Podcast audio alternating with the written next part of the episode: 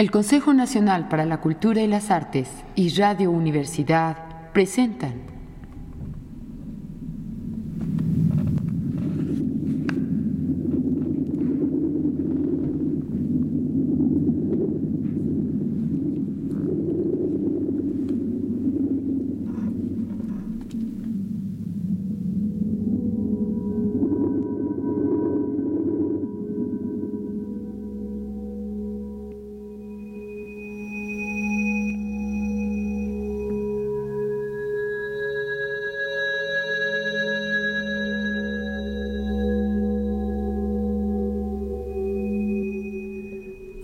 Permaneció sentado durante mucho tiempo, fascinado, hasta que una leve sensación de alarma le removió.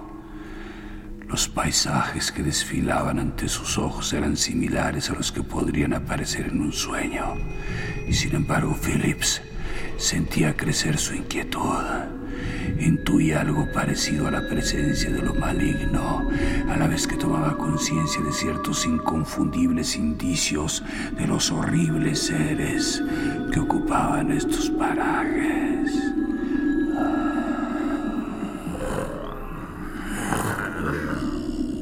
Finalmente no pudo resistir más tiempo esa angustia envolvente. Apagó la luz y algo tembloroso encendió una vela. Se sintió inmediatamente confortado por su brillo descolorido y familiar.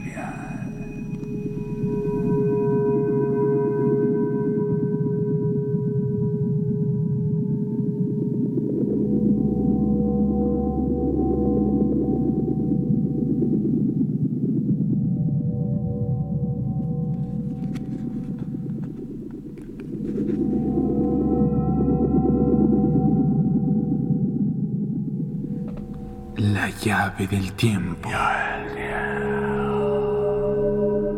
La clave del tiempo.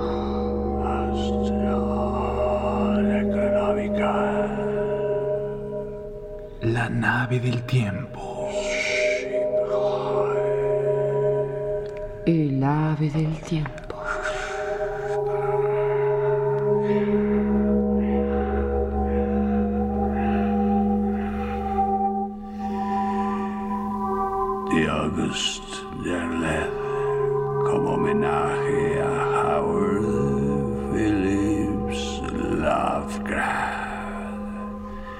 La segunda parte de la lámpara de Al-Hazred.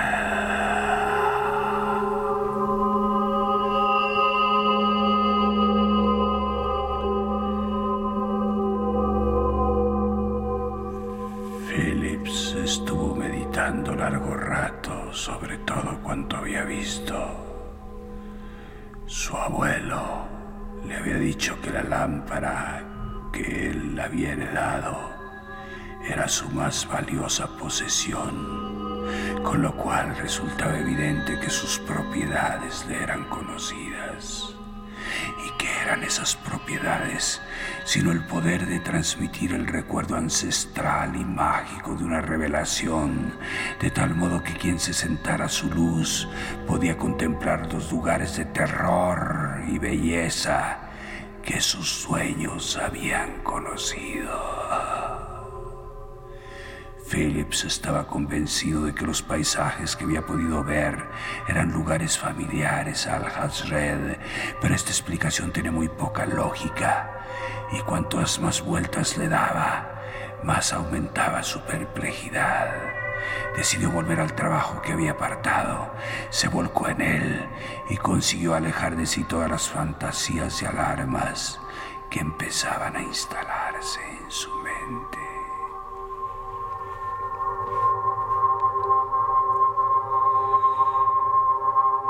Al día siguiente, Philip salió a la declinante luz de octubre para pasearse fuera de la ciudad. Tomó el coche de línea hasta el final del barrio residencial y después caminó en dirección al campo. Llegó a un lugar que no conocía y que distaba por lo menos una milla de cualquier lugar por donde hubiera paseado antes. Siguió una carretera hasta la bifurcación al noroeste de Plainfield Pike y subió por la falda oeste del Nantucket Hunt. Allí pudo disfrutar de una vista realmente idílica. Era un panorama de praderas, de viejas paredes de piedra, de blancas alamedas y de lejanos tejados al oeste y al sur. Philip se encontraba a menos de tres millas del corazón de la ciudad y sin embargo estaba como sumergido en la primaria Nueva Inglaterra rural de los primeros colonizadores. Llegó a unos parajes que le eran familiares. Ahí, recubierto por la hierba, el promontorio de un viejo acueducto enterrado le daba la ilusión de pisar los restos de una carretera romana. Y allí estaba la cima de la colina que siempre había conocido. Extendida a sus pies, la ciudad se iluminaba rápidamente y se asemejaba a una constelación yacente en el profundo anochecer. La luna derramaba una inundación de oro pálido y al oeste el resplandor de Venus y de Júpiter se acrecentaba con intensidad en el horizonte cada vez más difuso. Durante estas horas apacibles, Phillips no había olvidado un solo instante su experiencia de la noche anterior y no podía negar que ansiaba anticipar la llegada de la noche. La sensación de alarma que se había apoderado de él se había convertido en la promesa de una nueva experiencia nocturna de naturaleza desconocida.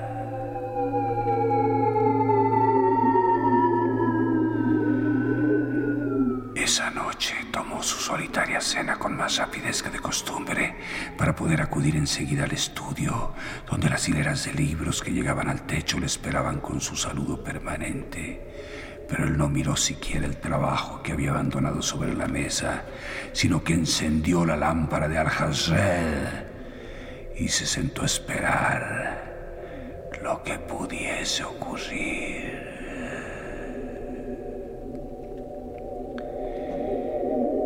El suave resplandor amarillento de la lámpara se extendía sobre las paredes cubiertas de estantes.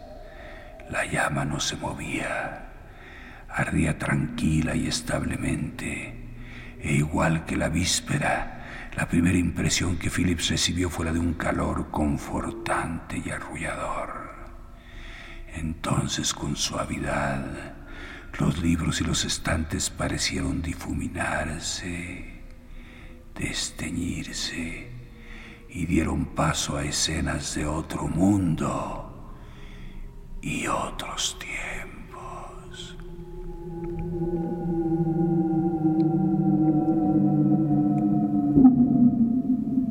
Aunque le fueran completamente desconocidos, los nombres de las escenas y de los lugares que veía afluían con naturalidad a su mente, como si el resplandor de la lámpara de Al-Hazrel estimulase su imaginación.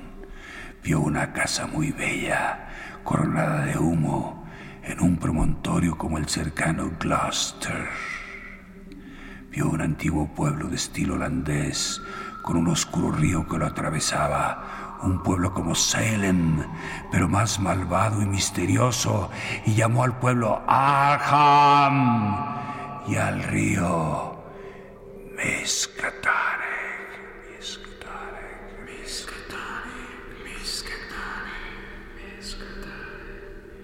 Vio la oscura ciudad costera de Innsmouth y detrás de ella el arrecife del diablo.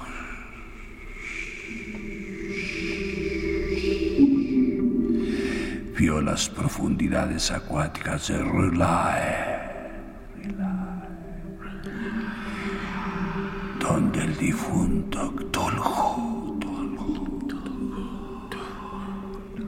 yacía durmiendo. Contempló la meseta de Leng, arrasada por el viento.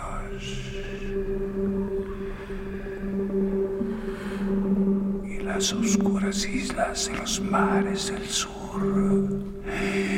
Pudo apreciar las tierras del ensueño, los paisajes de otros lugares, del espacio, así como las formas de vida que habían existido en otros tiempos y que más viejos que la propia tierra remontaban a los primordiales hasta Halley e incluso más allá.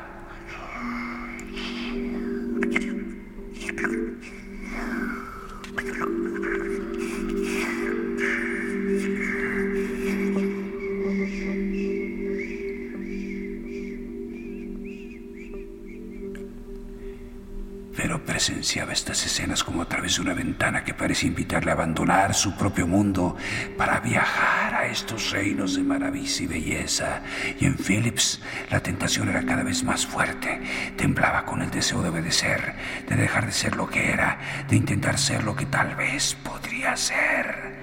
Pero como la noche anterior, apagó la luz y agradeció la aparición de las paredes llenas de libros del estudio de su abuelo Whipple.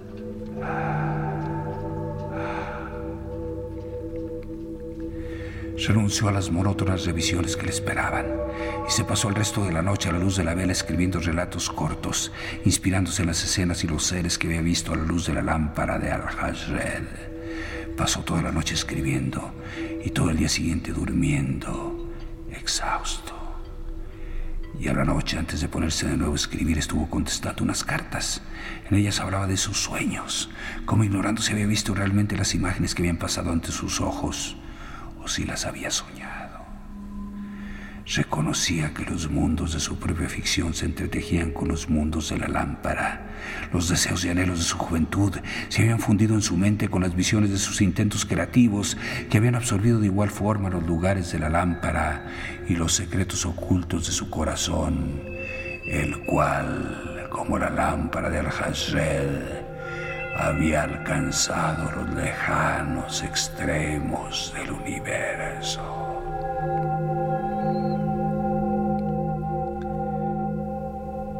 Pasaron muchas noches sin que Phillips volviese a encender la lámpara. Las noches se sumaron, llegando a formar meses, y los meses años. Envejeció. Sus relatos de ficción fueron publicados, y con ellos las mitologías de Choljo, de Gastur el inefable, de Yasadath, de Shuf Nigorath, la cabra negra de los bosques con sus mil crías, de Hipnos, el dios del sueño, de los primigenios mayores y de su mensajero, Nayarlatotep.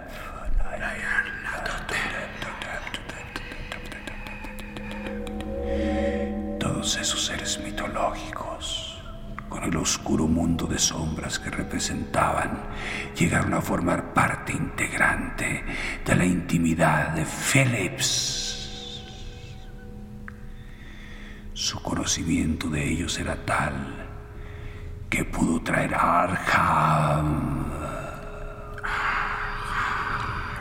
a la realidad. Descubrió la sombra sobre Innsmouth. Habló de los murmullos en la oscuridad. Y del mo de Yugoth. Y dio a conocer el horror de Danwich. Y en toda su prosa, en todos sus versos, la luz de la lámpara de Al-Hazred brillaba, aun cuando Phillips ya no la utilizara.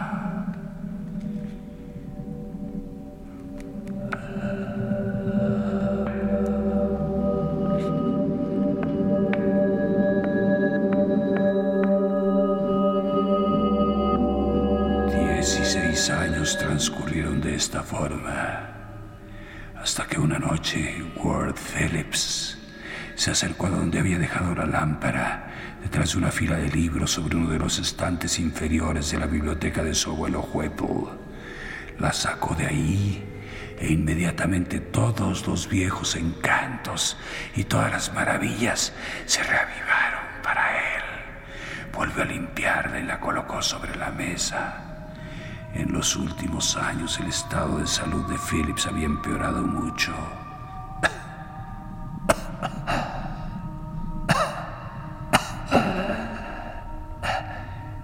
Padecía una enfermedad incurable y sabía que sus días estaban contados.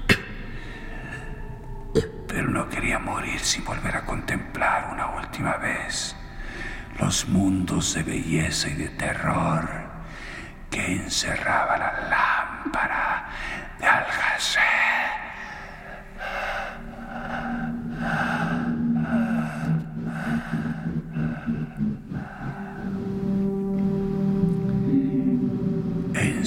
La lámpara otra vez y miró hacia las paredes. Pero sucedió algo extraño en las mismas paredes donde antes le habían sido presentados los lugares y seres relacionados con la vida de Al-Hazred, surge ahora la aparición mágica de un lugar muy conocido por Ward Phillips, pero no del tiempo actual, sino tal como era en una época pasada, un tiempo querido y perdido cuando retosaba de chiquillo en las orillas del Sikong, ocupado con los juegos que inspiraba su imaginación, la mitología griega. Ahí estaba otra vez la niñez. Ahí estaban las ensenadas donde había pasado sus años de juventud.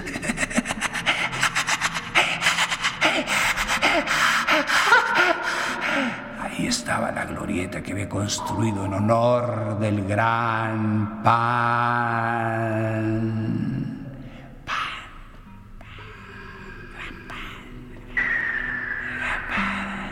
Toda la irresponsabilidad y la feliz libertad de aquella niñez se reproducían sobre las paredes porque lo que la lámpara reflejaba ahora eran sus propios recuerdos. Adelante. Pensó que quizás siempre le había proporcionado la lámpara recuerdos ancestrales. Pues quién podía negar que su abuelo Whipple, cuando era joven, o los que le precedieron en la línea de Ward Phillips, habían visto todos aquellos lugares iluminados por la lámpara.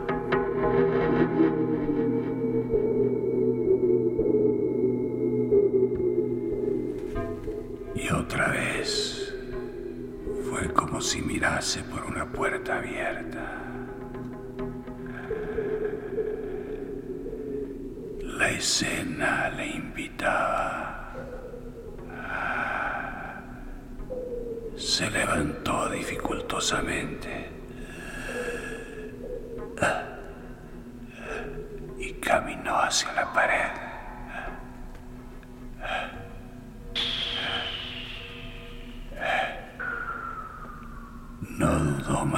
Instante. Luego siguió hacia los libros.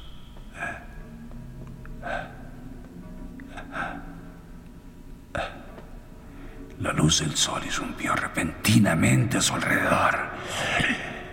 Se sintió libre de sus cadenas y empezó a correr ligeramente a lo largo de la orilla del Sikang, donde los escenarios de sus primeros años le esperaban para que rejuveneciese, para que volviera a empezar una vida en los tiempos apacibles, cuando el mundo era joven.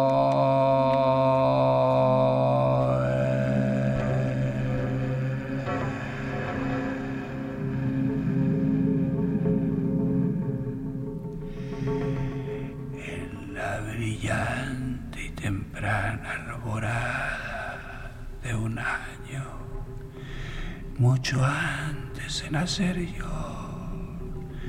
cuando la tierra era aún el caos, mucho antes de cubrirse de luchas, cuando existió Tuljo.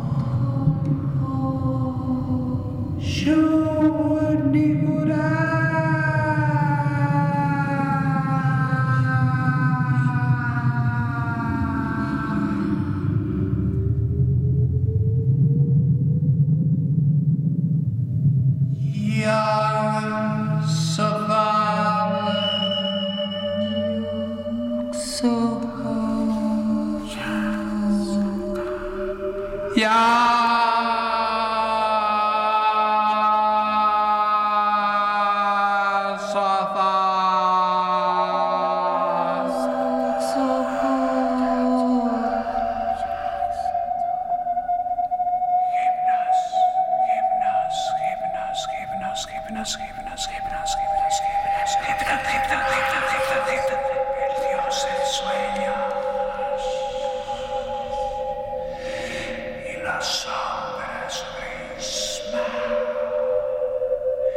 el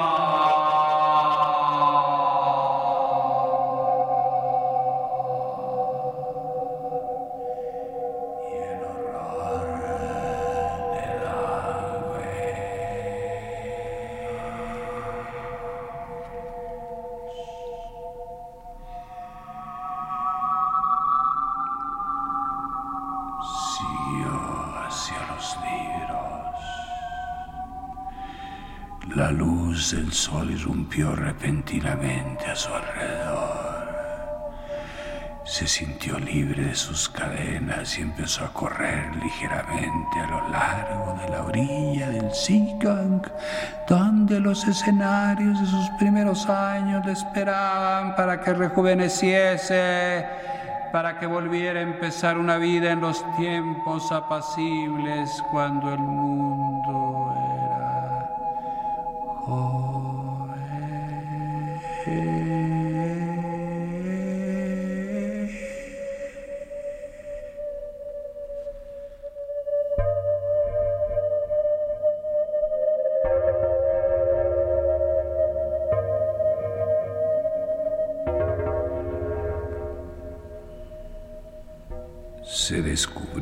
Desaparición de Ward Phillips cuando un admirador de sus cuentos que sentía curiosidad por conocerle vino a la ciudad a hacerle una visita.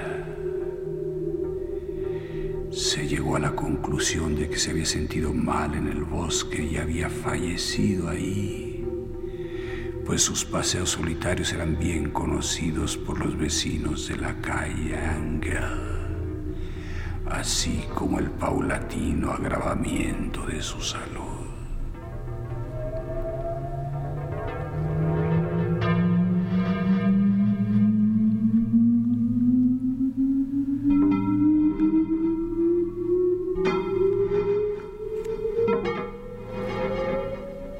Organizaron varias excursiones para explorar los alrededores de Nantucket y las orillas pero no encontraron rastro de Ward Phillips.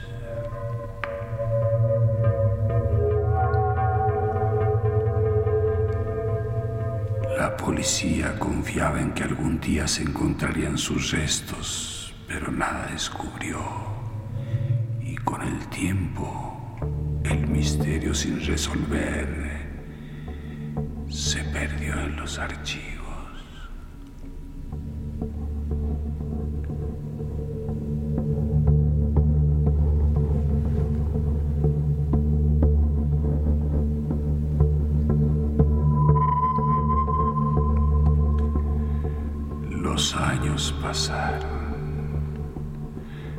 Casa de la calle Engel fue derribada. La biblioteca adquirida por algunas librerías.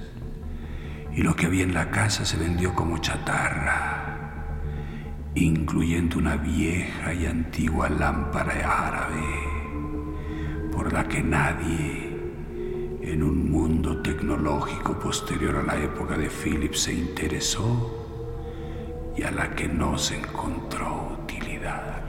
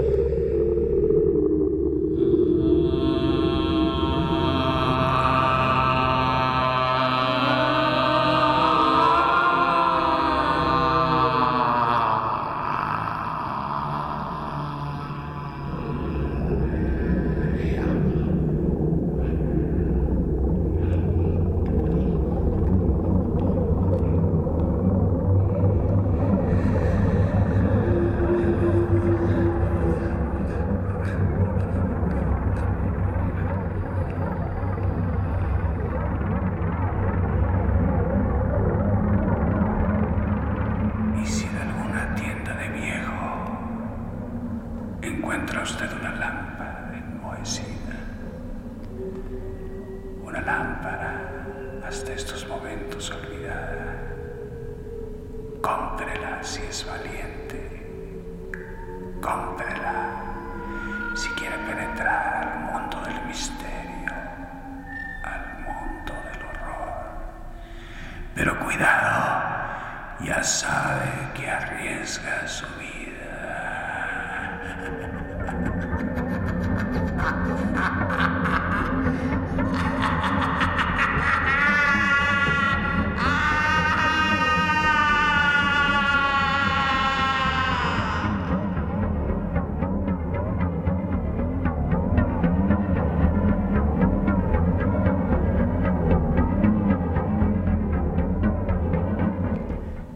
El Consejo Nacional para la Cultura y las Artes y Radio Universidad presentaron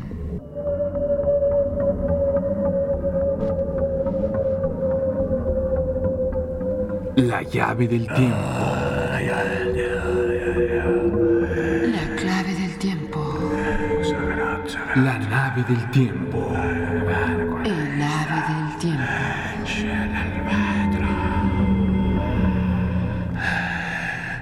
Derleth en homenaje a Howard Phillips Lovecraft, la lámpara del